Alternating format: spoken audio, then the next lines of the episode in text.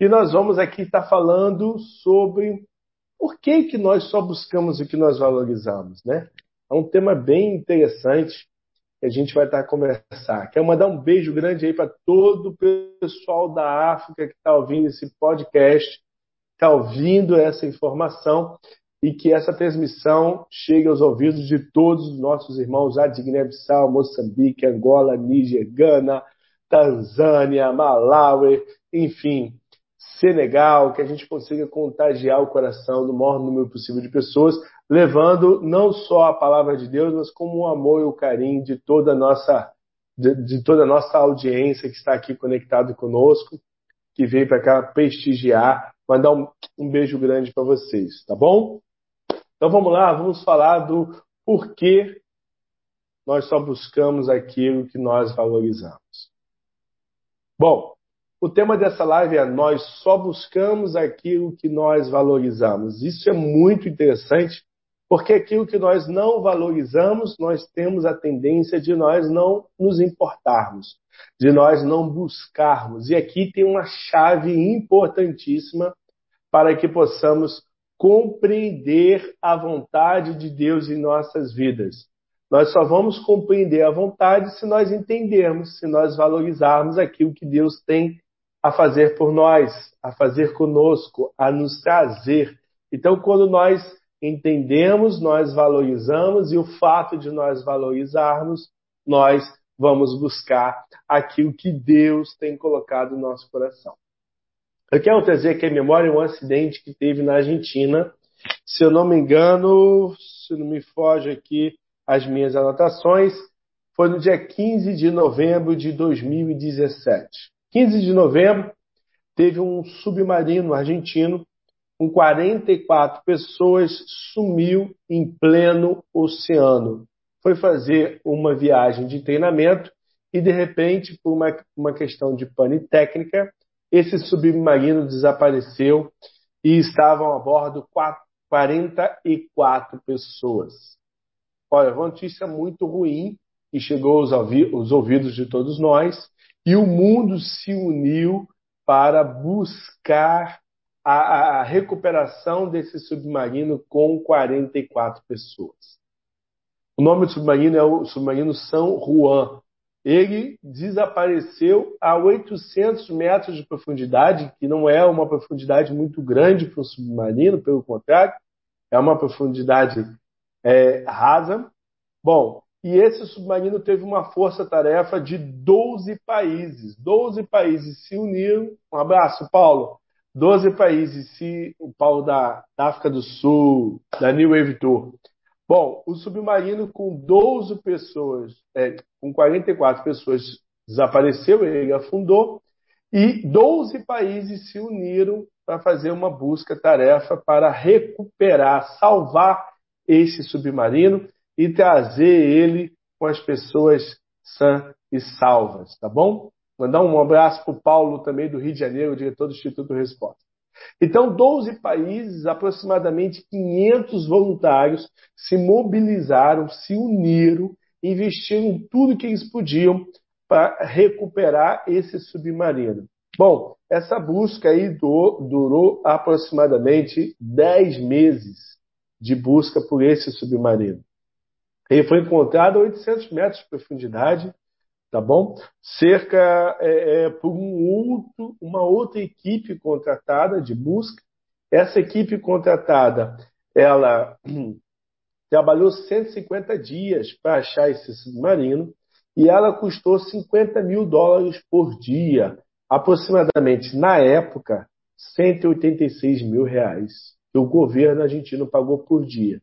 Vezes aí os, os 150 dias, essa operação de resgate dessas pessoas custou 7,5 milhões de dólares aos cofres argentinos, né? cerca de 28 milhões de reais para resgatar esse submarino com apenas 44 pessoas. Robson, beijo para ti, meu irmão. Então, toda essa mobilização de 12 países, todo esse custo aconteceu para resgatar esse submarino porque as pessoas vari, valiam mais do que isso. As pessoas se importavam com a vida daquelas outras pessoas. Por isso que toda a busca foi feita. Por isso que toda a corrida para salvar esse submarino aconteceu, porque aquelas pessoas eram importantes, eram preciosas para aquele governo. Então nós só buscamos, nós só valorizamos, nós só buscamos né, aquilo que importa para nós, aquilo que realmente tem um valor. E o fato de nós não nos importar, importarmos com alguma coisa faz com que a gente não, não busque, a gente não corra atrás. Mandar um beijo para os meus pais, Laura, Gilberto, do Rio de Janeiro. Beijo, pai, mãe, amo vocês, viu? Você quer ver um exemplo? Quem aqui já perdeu uma casca de banana e foi buscar essa casca de banana? Com o intuito de se importar com ela. Quem aqui já perdeu uma moeda de uns cêntimos e não dormiu porque foi buscar essa moeda de uns cêntimos?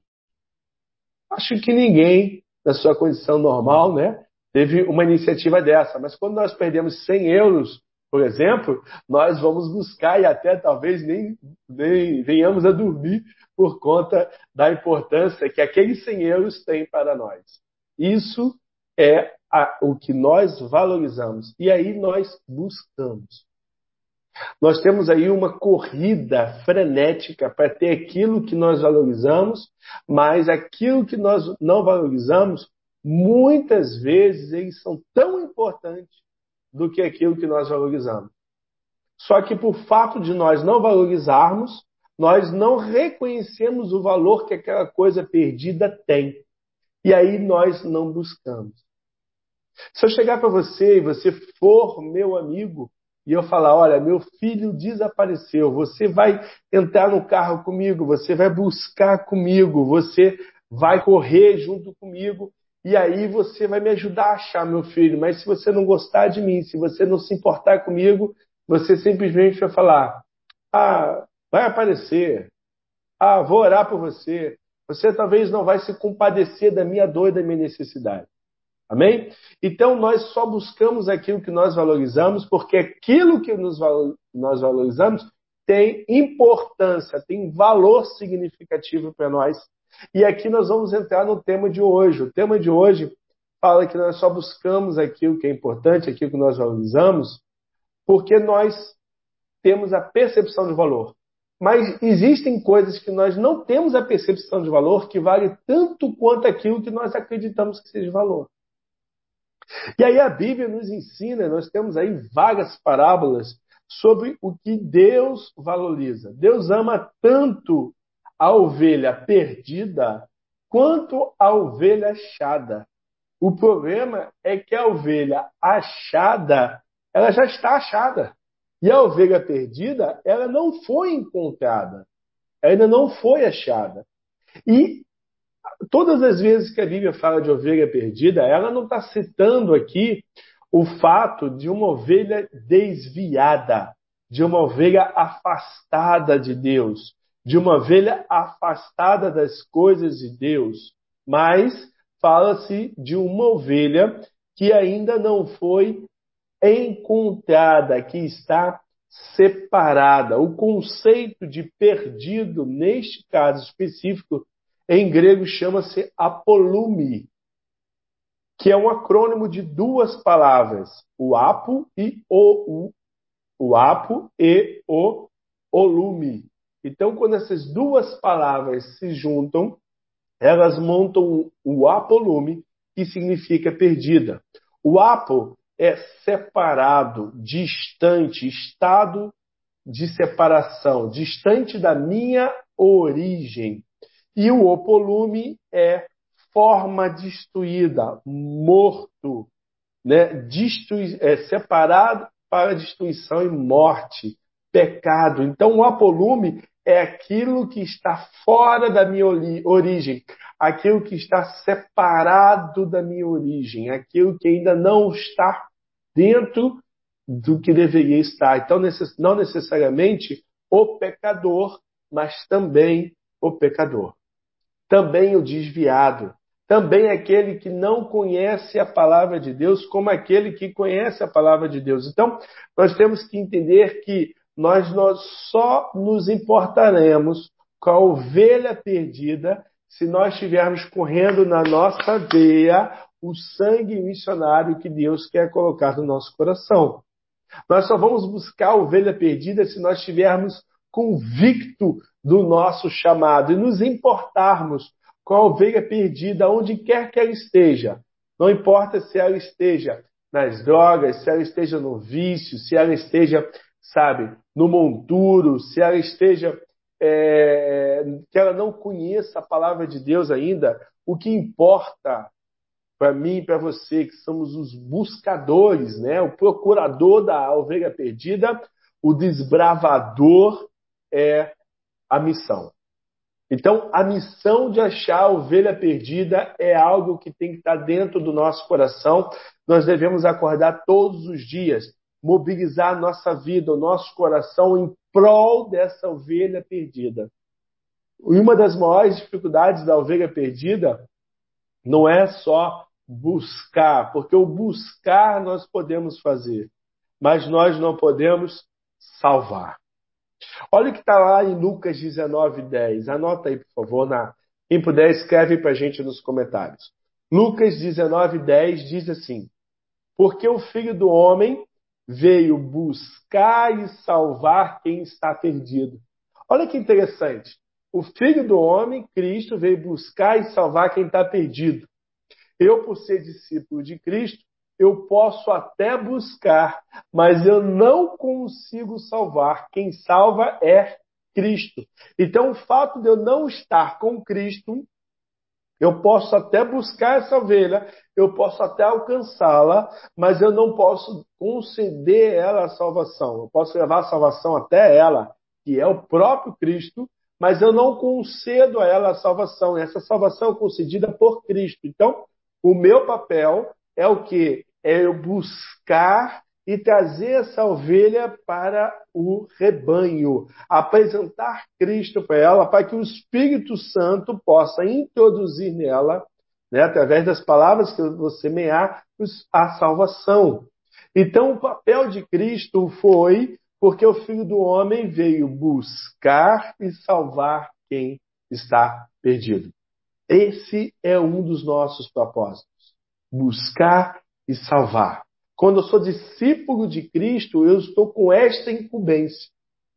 Lembra que eu falei no início do submarino argentino que afundou? Todo mundo se mobiliza para salvar aquelas 44 vidas. Foram milhões em um ano de procura em prol daquelas vidas. Isso é, eu me importo com aquela vida.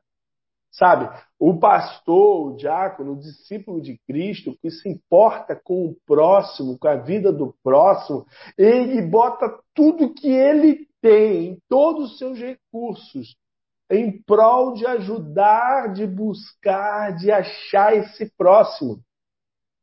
Nós temos que investir todo o nosso patrimônio para achar a ovelha perdida, porque ela é muito importante para o nosso Pai. Ela é muito importante para Cristo, afinal de contas, o Cristo veio este mundo para isso, buscar e salvar a ovelha perdida. Que nós também fomos a ovelha perdida. Nós fomos achados, nós fomos buscados por alguém fomos salvos pela palavra que foi apresentada a nós. Então nós precisamos é, trabalhar essa questão em nossas vidas. Nós precisamos ter essa incumbência de que o meu papel é buscar e salvar a ovelha perdida. É investir tudo que eu tenho em prol do amor ao próximo, em prol da ovelha que foi perdida. Bom, essa história não acaba aqui, essa história avança. Nós vamos estar vendo aqui vários exemplos. Volta a, a, a, a trazer a memória que nós só buscamos aquilo que nós valorizamos. Se nós não buscamos o amor próximo, se nós não investimos tempo, recurso, dedicar o nosso ministério, dedicar nossa atenção ao amor, ao próximo, é porque talvez eu não me importe com o próximo como Cristo se importa. Talvez eu não priorize alcançar o próximo como Cristo prioriza. E aqui é uma falha nossa. Nós precisamos olhar para o próximo como alguém que o Cristo deseja, anseia, busca em ser alcançado. E aí eu me dedico ao máximo, eu invisto tudo que eu tenho para achar aquele próximo e trazer aquele próximo para casa de Deus. Só se dá valor o que é importante, pessoal.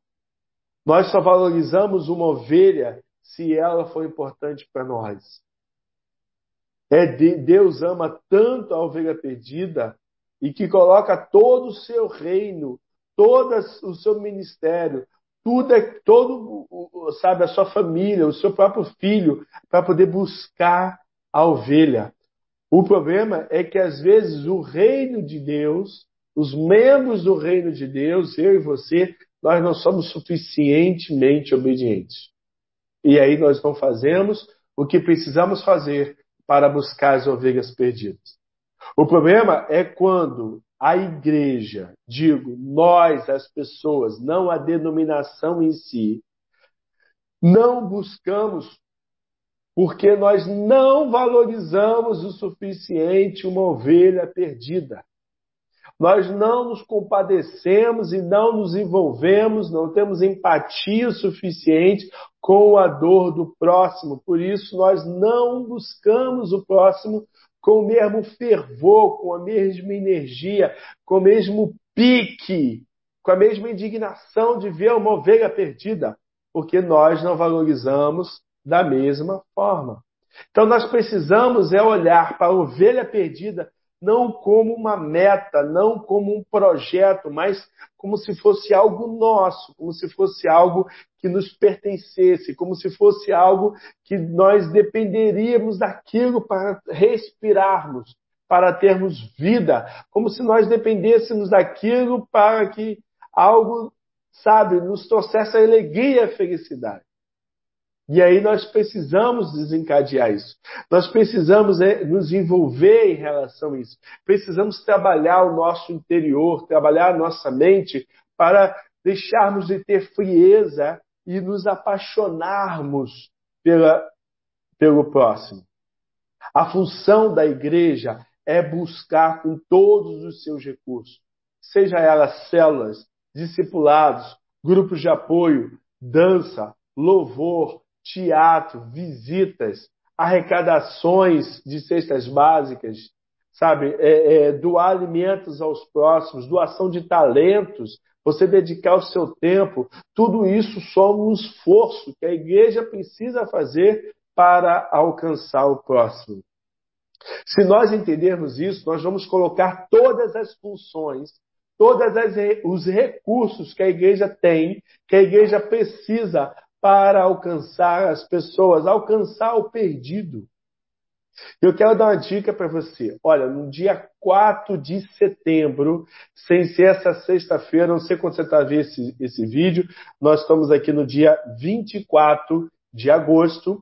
No dia 4 de setembro, nós vamos ter uma transmissão ao vivo chamada A Cruza para Fora, que vai ser o lançamento de um livro que eu escrevi, que eu escrevi inclusive parte desse conteúdo que eu estou a falar hoje está dentro desse livro e nós vamos fazer uma transmissão no YouTube.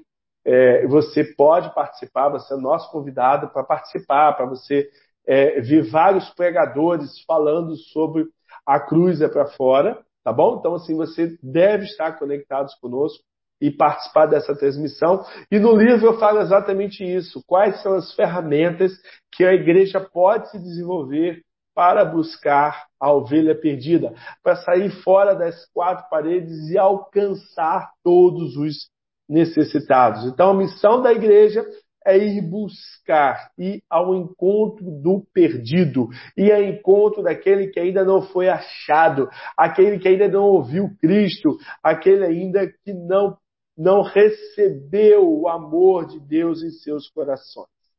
Vamos ler aqui Lucas 15, do versículo 1 ao 7. Anota para mim, por favor, quem puder, no, nos comentários aí. É, me ajuda aqui, Lucas 15, do versículo 1 ao 7. Vamos lá. Certa ocasião, muitos cobradores de impostos, entre outras pessoas de má fama, chegaram perto de Jesus para ouvir.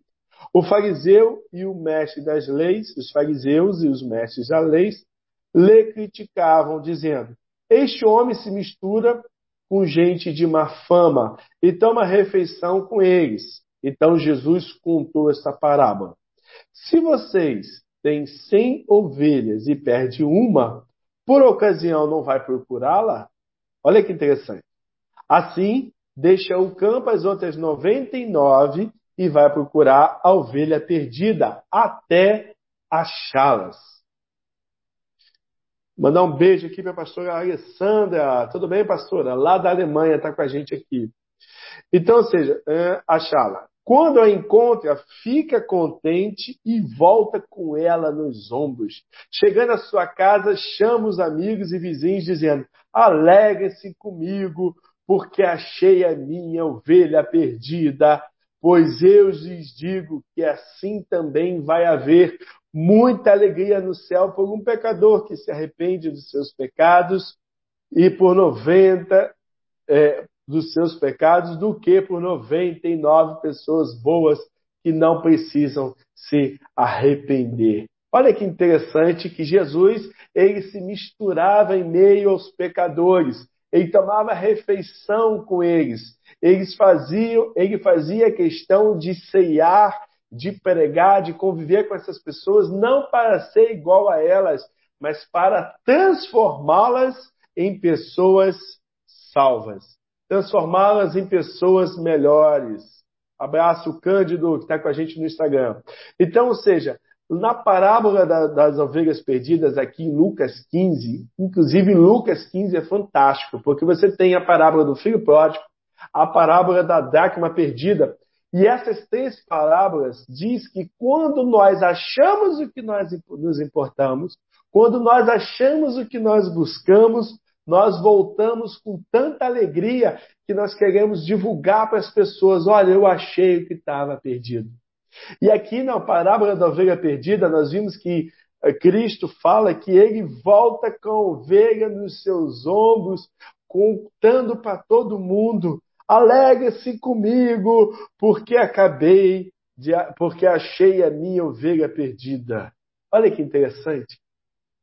E é este espírito de busca, esse espírito de chamado, esse espírito de ousadia, de chamado, que é de propósito de vida que eu e você, igreja de Cristo, temos que viver. Um espírito de que nós temos que ter esse chamado de ir buscar a ovelha perdida, esse espírito de que nós nos importamos com quem não foi achado. Olha, eu estou na Europa, em Lisboa, e eu tenho visto que muitas pessoas aqui nunca ouviu falar de Cristo. Jovens da idade dos meus filhos jamais ouviram de Cristo. Pessoas que não tiveram a opção de escolher Cristo como Senhor e Salvador. Eu não estou falando das pessoas que já ouviram e negaram. Por aqui você não vê programas de TV como no Brasil, você não vê programas de rádio como no Brasil. Você não vê aqui muitos movimentos como no Brasil, que nós temos abraços grátis, eventos de rua, festas, festividades, né? Aqui é muito diferente. Então você conhece jovens, pessoas e adultos que nunca ouviram falar de Cristo. Pessoas que se dizem católicas, mas não conhecem a Cristo.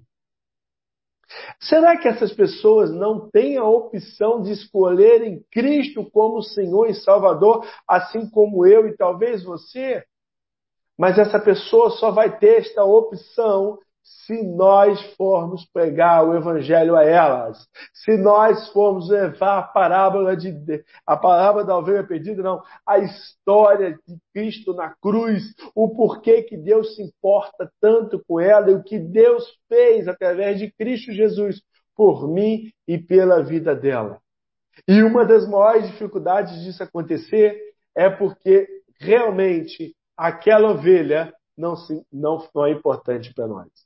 Porque nós não nos comovemos e não nos importamos suficientemente para nos incomodarmos com as ovelhas perdidas. Nós temos que nos incomodar com aquilo que não foi achado para Cristo e nós irmos buscar. Esse é o nosso papel, esse é o nosso chamado, essa é a nossa função.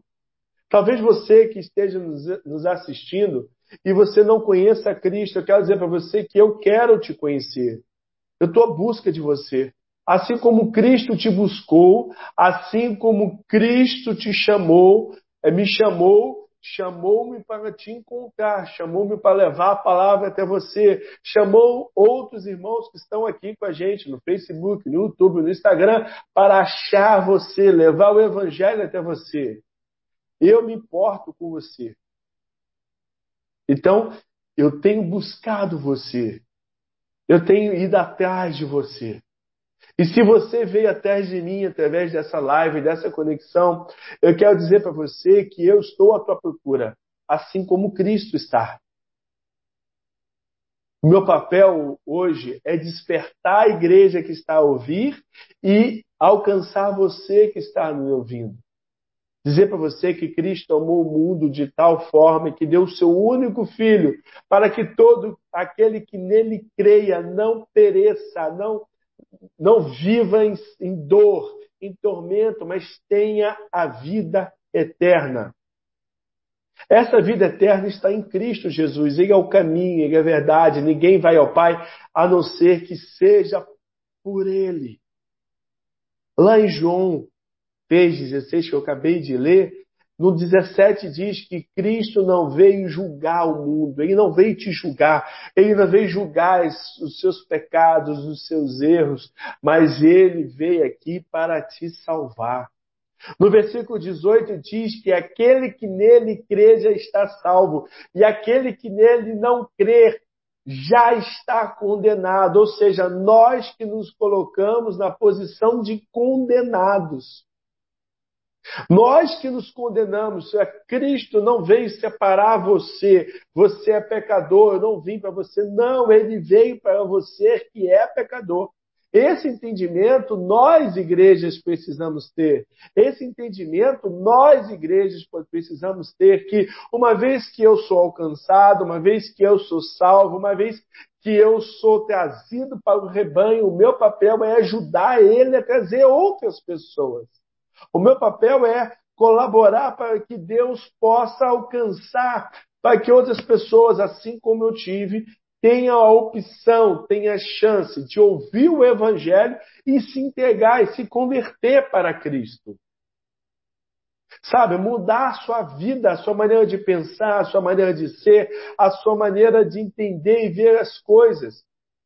Olha, nós não fomos feitos é, para vivermos debaixo de opressão. Por isso que nós não gostamos disso.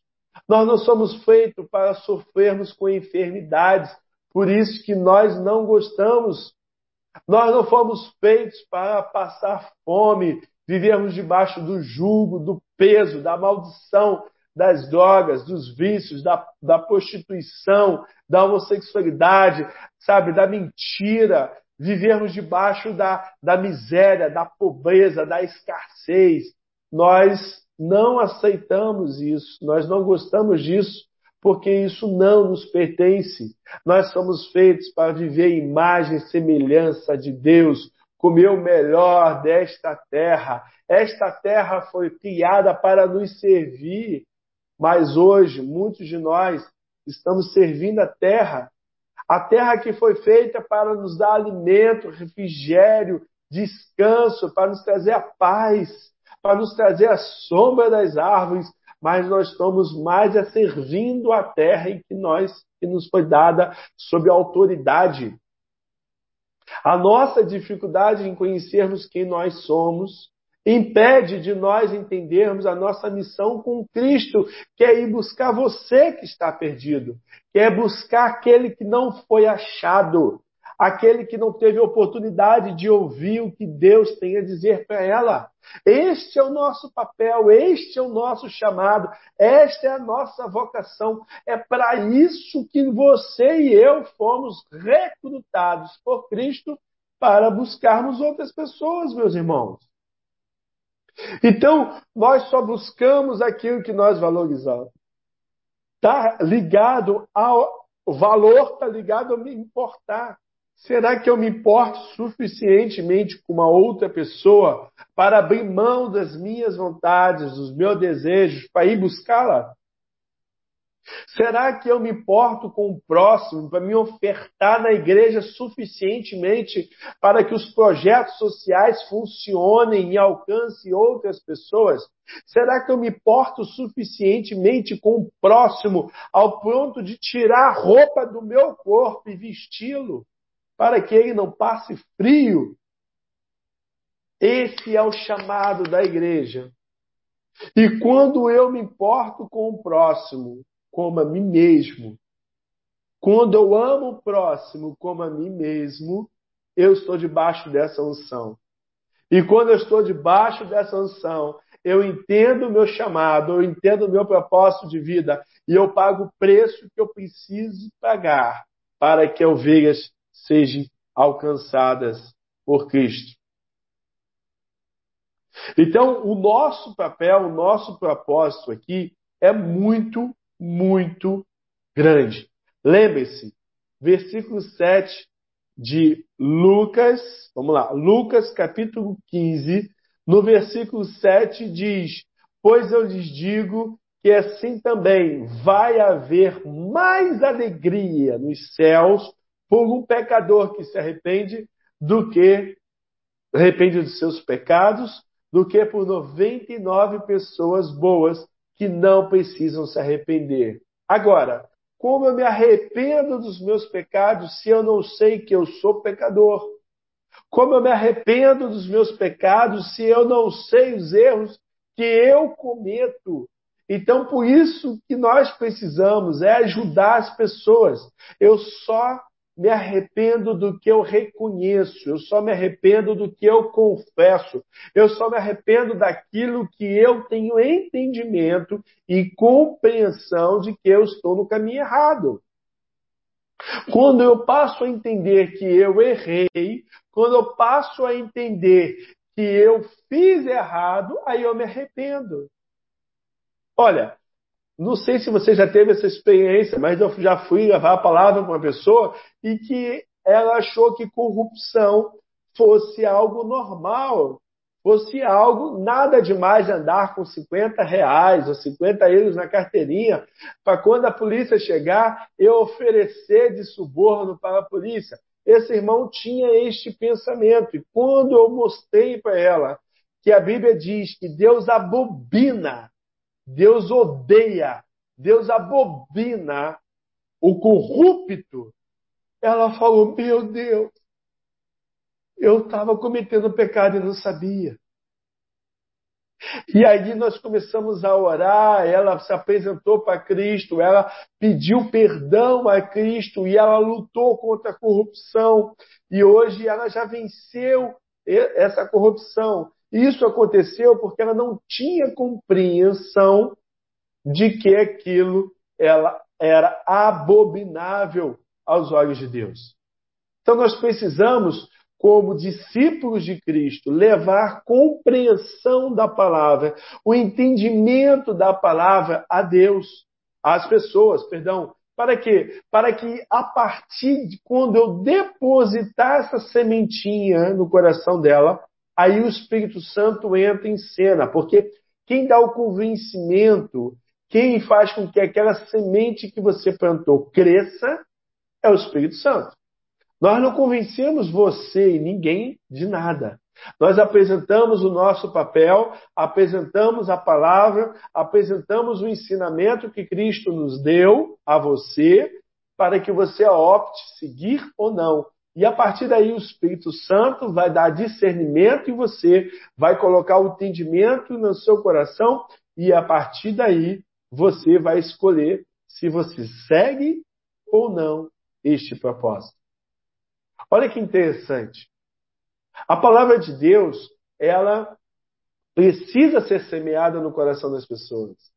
Para quê? Para que a partir a partir desta semeadura haja uma árvore de compreensão, haja a opção de salvação. A opção das pessoas serem salvas estão condicionadas à semente que é a palavra, que é depositada no coração delas. E a partir daí o Espírito Santo se encarrega de todas as coisas. A partir daí o Espírito Santo, ele entra em ação e ele dá crescimento à palavra de Deus depositada no coração das pessoas.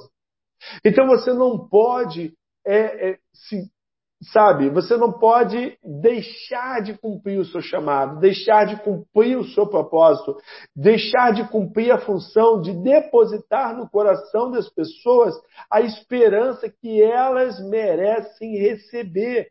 Todas as pessoas merecem a oportunidade de receberem a palavra de Deus.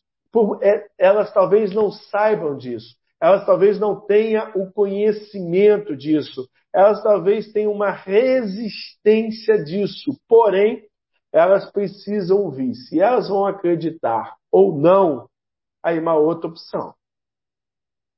Olha só, olha comigo aqui, Romanos 10. Abre a sua Bíblia, por favor, em Romanos, capítulo 10, no versículo 8. Vamos ler do 8 ao 13. Então, vamos ver 8 ao 15. Vamos lá. Romanos 10. Eu vou ler para você, tá bom? Vou pedir para alguém escrever aí no chat, para os irmãos todos poderem participar e anotar a palavra. Então vamos lá. O que Moisés diz é isto: a mensagem de Deus está perto de você nos seus lábios e no seu coração. Isto é, a mensagem de fé que anunciamos. A mensagem de fé que anunciamos, ele está pertinho da gente. Ele está nos nossos lábios. Ele está dentro do nosso coração. É o que Deus já fez por nós, a nossa testemunha, a nossa história com o Pai. Ele está dentro de nós. Olha que interessante. Se isto é, a mensagem de fé que anunciamos. Versículo 9. Se você disser com a sua boca, Jesus é o Senhor, olha lá, você que ainda não conhece a Cristo, você que ainda não teve essa opção, esse texto também é para você. Preste bem atenção. Se você disser com a sua boca, Jesus Cristo é o Senhor, e no seu coração crer que Deus ressuscitou Jesus, você será salvo. Porque nós cremos com o coração e somos aceitos por Deus. Ou seja, falamos é, com a boca e assim somos salvos. A salvação não tem preço monetário financeiro. A salvação não depende de eu subir escadas de joelho, de eu pagar penitências, de eu me excluir, de eu pagar, de eu fazer algo. A salvação não está associada num preço ou num sacrifício que eu faço, mas a salvação está relacionada à minha confissão, a minha crença. Eu crer que Jesus Cristo é o Senhor. Vou ler para você versículo 9 de Romanos 10. Se você disser com a sua boca, Jesus é o Senhor, e no seu coração crer que Deus ressuscitou Jesus, você será salvo. Versículo 10 porque nós cremos com o coração e somos aceitos por Deus. Falamos com a boca e assim somos salvos. Olha o versículo 11. Desculpa. Porque as Escrituras Sagradas dizem: quem crer nele não ficará desiludido. Quem crê em Cristo não ficará, ficará desiludido. Vou mandar um beijo e lembranças para a Lene, lá do Lacre, do Rio de Janeiro. Que bom que você está aqui, Lene. Aproveita, se inscreve no nosso canal, curte o nosso Facebook, segue a gente no Instagram, deixa seu comentário, tá bom? Deixa seu gostei, seu joinha, participa aqui com a gente. Então vamos lá. Versículo 11. Porque as Escrituras Sagradas dizem que quem crer nele não ficará desiludido. Isto vale para todos, ou seja, isso não é para mim, não é para alguns, não é para os judeus, nem para os africanos, é para todos os muçulmanos, os espíritas, os católicos, os agnósticos, os ateus, a... todos, todas as pessoas, todas as pessoas. Tá bom? Então, como diz a Escritura, todos os que pedirem ajuda do Senhor serão salvos. Repete comigo, você que está me ouvindo aí. Todos os que pedirem ajuda ao Senhor serão salvos. Todos, não é alguns. Não é o A, nem o B, nem o C, nem o branco, nem o rosa, nem o negro, nem o mulato, nem o alemão, nem o português, todos. Todos nós. Todos que pedirem ajuda serão salvos. Mas como é que, versículo 14, e aqui mexe comigo, mexe com você, Preste bem atenção. Mas como as pessoas irão pedir se não crerem? Como as pessoas vão pedir ajuda a Jesus se não crerem nele? Ou seja, como as pessoas vão pedir ajuda a Cristo se não sabem que ele pode dar ajuda? Como as pessoas vão pedir ajuda a Cristo se não sabem que Cristo é a salvação, que Cristo é a ajuda que tanto ele pede? Ele clama, clama, ele ora, ele busca, ele pede ajuda a Deus, e Deus está dizendo: vai eu, vai você, vamos lá, vai pegar o evangelho, porque aquela pessoa precisa de mim e de você, nós somos ajuda, mas nós muitas das vezes não levantamos para ajudar. Segunda pergunta, versículo 14 ainda. E como crer, como poderão crer se não ouvirem a mensagem como é que as pessoas, primeiro, as pessoas não conhecem a Cristo, e segundo, como que elas vão crer se elas não conhecem a mensagem de Cristo, o que a Bíblia ensina, o que a Bíblia fala? Vamos lá. E como poderão ouvir a mensagem se não for anunciada? Três perguntinhas fortes para você. Elas, como elas vão buscar Cristo se elas não conhecem? Como elas vão buscar Cristo se eles não conhecem, não conhecem, se não ouvirem a mensagem? Como vão buscar Cristo se elas não conhecerem a mensagem de Cristo? Isso aqui quem faz sou eu e você. Esse é o nosso papel. Esse papel não é de Cristo, esse papel não é de Deus, não são dos anjos, nem do Espírito Santo. Esse papel é meu, esse papel é seu. Versículo 16. E como é que a mensagem será anunciada se não forem enviados os mensageiros? Aqui está uh, o teu chamado, meu irmão. Aqui está aquilo que você foi designado. Como que as pessoas vão conhecer Cristo? Como que as pessoas vão ouvir? Como as pessoas vão entender a mensagem se não tem o mensageiro? Quatro passos básicos para você você que se importa com o próximo, você que entendeu a importância que o próximo tem, você precisa ir apresentar Cristo. Ele precisa entender que Cristo é a salvação, que Cristo é a resposta do clamor e da oração.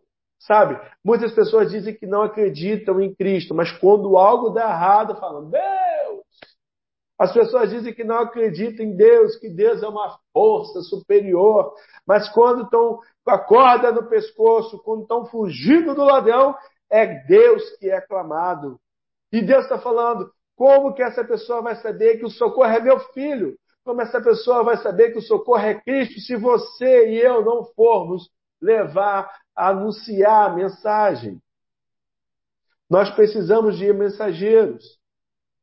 E as escrituras sagradas dizem: como é bonito ver os mensageiros trazendo as boas notícias.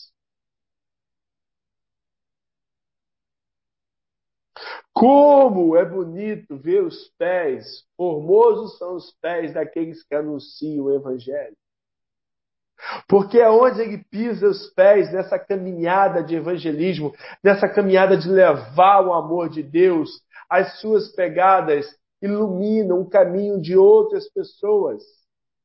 As suas pegadas fazem com que outras pessoas sigam a Cristo. As suas pegadas são as pegadas de Cristo em solos, em terrenos que muitas pessoas nunca pensaram em passar. As pessoas seguem as pegadas umas das outras. As pessoas precisam do amor e do carinho uma das outras e você é responsável por isso. Jesus já fez o que tinha que fazer, meu irmão, minha irmã. Ele já sacramentou a nossa salvação. Hebreus 8, Hebreus 9, do versículo 26 a 28, diz que nós só temos uma vida, nós não temos duas vidas. E que Cristo veio ao mundo e morreu no meu lugar, no seu lugar. E a segunda vinda de Cristo não é para morrer na cruz de novo, ele não vai ser crucificado de novo. Ele veio como homem como diz João 1, para que morresse, pagasse o preço da minha e da sua salvação. Mas quando ele voltar novamente, ele não vai voltar como judeu, ele não vai voltar como profeta, ele não vai voltar, sabe, para cumprir a lei, ele não vai ser mais crucificado, ele vai voltar com a, com a sua coroa na cabeça, ele vai voltar para arrebatar a sua igreja, para levar as pessoas por isso que nós estamos dizendo há dois mil anos que Cristo está voltando, porque Ele pode voltar agora, no piscar de olhos. Ou você pode ir ao encontro dele se você vier a falecer nesse exato momento.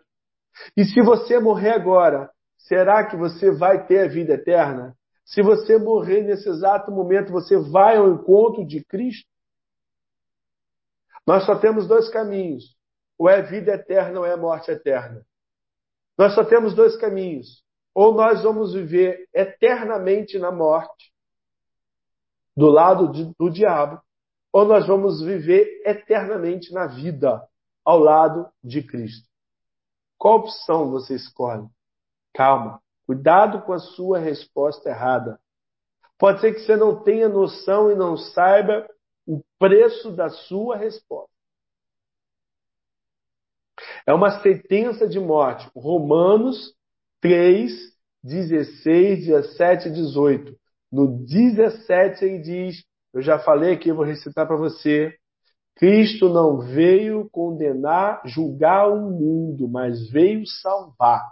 O 17 diz que aquele que nele crê já está salvo. Aquele que nele não crê já está condenado. Então, Deus, ele te ama tanto que ele não está a te condenar. Ele não está a condenar você pelos seus pecados, é você que se condena.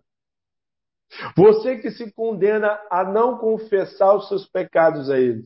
Você se condena a não, a não confessar com a sua boca que Jesus é o Senhor e não se arrepender dos seus pecados.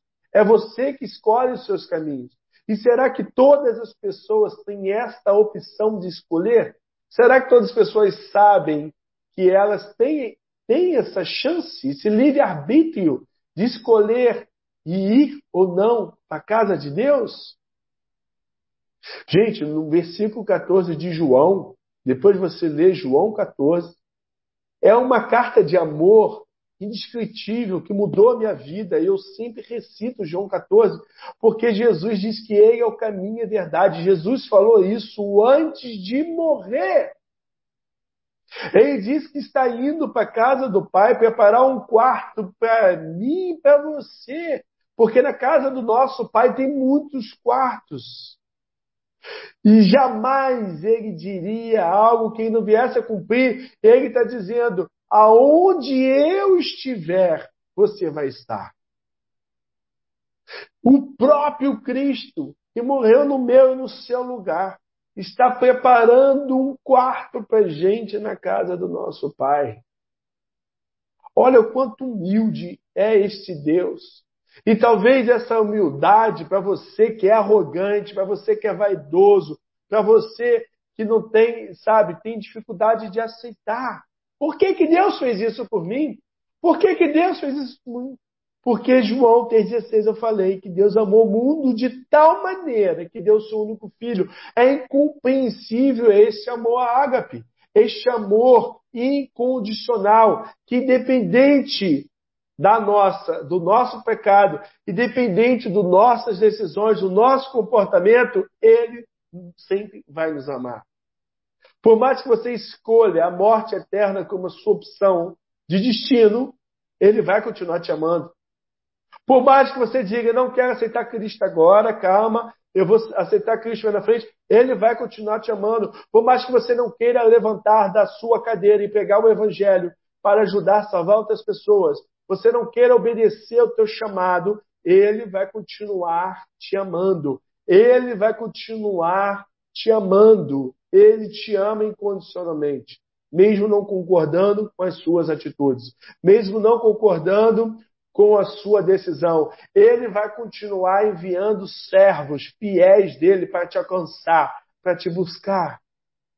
Olha, quero dizer para você que está aqui no Instagram, o Instagram está acabando o tempo, tá bom? Então você pode nos acompanhar no youtube.com barra Marcelo Cristiano Araújo. Lá você vai ouvir o resto de toda essa pregação, ou então vem para cá e fica ao vivo conosco, tá bom? Obrigado pela sua audiência e conte conosco aqui. E aproveita e se inscreva no nosso canal, isso é muito importante para nós. Deixe o seu gostei, deixa lá o seu comentário, participa conosco e nos segue aí no Instagram, tá bom? Então vamos ficar aqui até acabar. Quando acabar, você corre para cá para ficar pertinho de nós, tá bom? Então vamos lá. Então Deus nos ama de uma tal forma que às vezes é muito incompreensível para nós. E o que nós precisamos fazer é deixar ser amado. Sabe? Deixar Deus nos amar, entender esse amor e curtir, gente, aproveitar. A única, olha só, a única fé, a única religião onde um Deus corre atrás do homem é esta, é o Evangelho. O Evangelho é a única religião onde um Deus sai do seu trono, vem aqui atrás de você. Todas as outras religiões você paga para ter atenção de um Deus, você faz sacrifícios para achar um Deus, para ele te atender. E aqui, Deus, ele busca, move todo o seu reino, move todo o seu exército para alcançar você, para poder buscar você, para poder trazer você para casa. Então, nós precisamos é buscar ir atrás desse Deus apaixonante. Tá bom? Só um minutinho, pessoal do Instagram. Um beijo para vocês, enquanto vocês aqui no YouTube. Tchau, tchau. Desculpa, pessoal, que acabou aqui o tempo do Instagram e eu não poderia deixar de me despedir deles, tá bom? Então vamos continuar. Então, nós precisamos é, entender isso. Que à medida que eu me preocupo com o próximo, eu estou cumprindo o meu chamado. Eu estou cumprindo a base, a essência daquilo e que eu fui alcançado. Andréia Adriane, um beijo para você, estou orando por você.